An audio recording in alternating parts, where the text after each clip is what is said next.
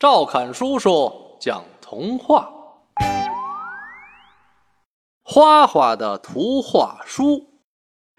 有一只可爱的小狗叫花花，它很爱看图画书，学到很多知识，连老师都表扬它懂得多。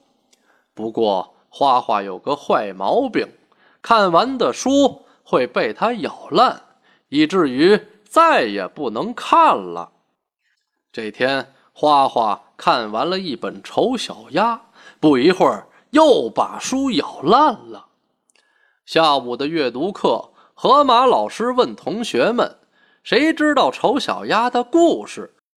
花花连忙举手：“我知道，我今天刚看过，书还在我的书包里呢。”老师就让花花给大家讲讲丑小鸭的故事，但是花花忘记了故事的结局。